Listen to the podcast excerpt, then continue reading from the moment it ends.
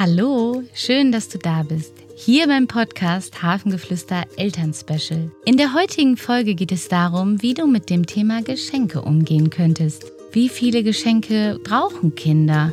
Was ist wichtig beim Schenken und was steckt eigentlich dahinter?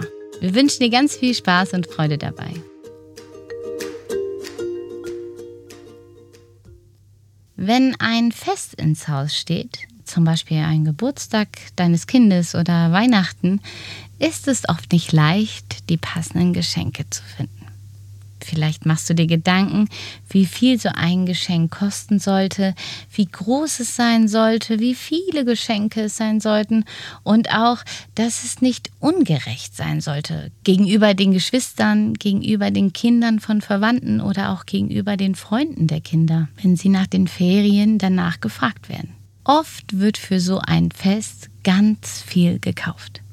Kinder bekommen einen Haufen Geschenke. Es sollte unterm Tannenbaum oder auf dem Geburtstagstisch bloß nicht leer aussehen. Denn oft ist der Gedanke dahinter, dass viele liebevolle Geschenke die Kinderaugen zum Strahlen bringen können. Doch sind es wirklich diese ganzen Geschenke, die ein Kinderherz höher hüpfen lassen? Vielleicht hast du Lust, nach dem nächsten Fest die darauffolgenden Tage dein Kind einmal zu beobachten. Mit was spielt dein Kind?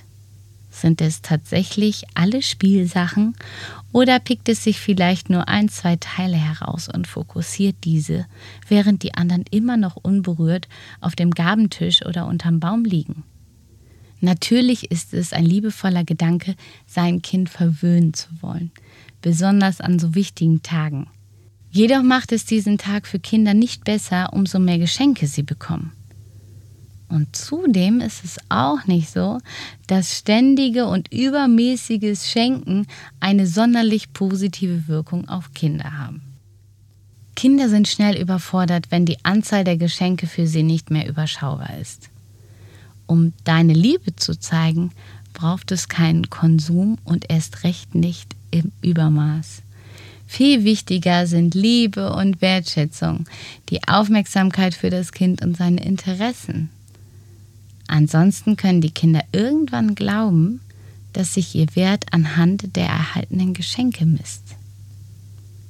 Wenn Kinder zu viele Geschenke bekommen, verlieren diese irgendwann ihren Reiz.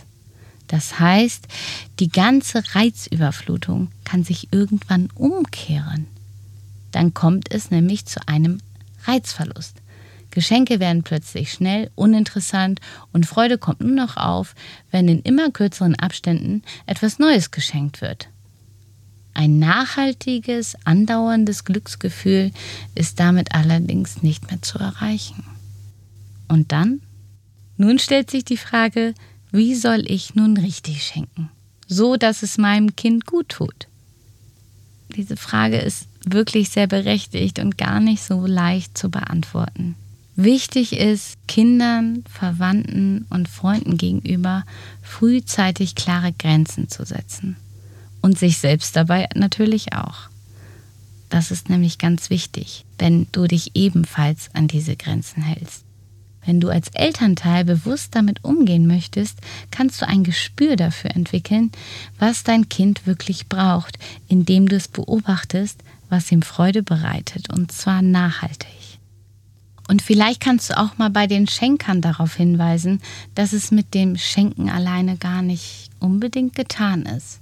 Gerade Spielsachen wollen genutzt werden. Und das macht zusammen am meisten Spaß. Wer also etwas schenken möchte, sollte sich dann vielleicht auch mit dem Kind gemeinsam damit beschäftigen und die Geschenke mit dem Kind zusammen aufbauen und ausprobieren. Denn auf diese Weise lernt das Kind gleich, dass es nicht nur um den materiellen Wert geht, sondern auch um soziale Verbindungen.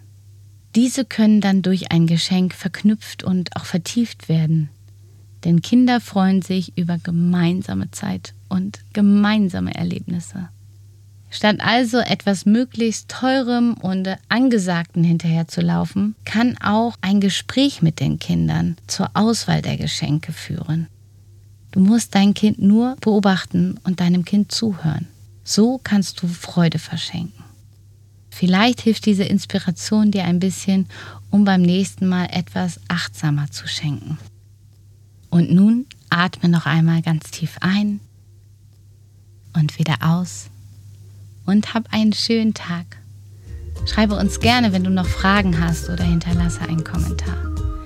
Es ist so schön, dass es dich gibt. Ahoi und Namaste.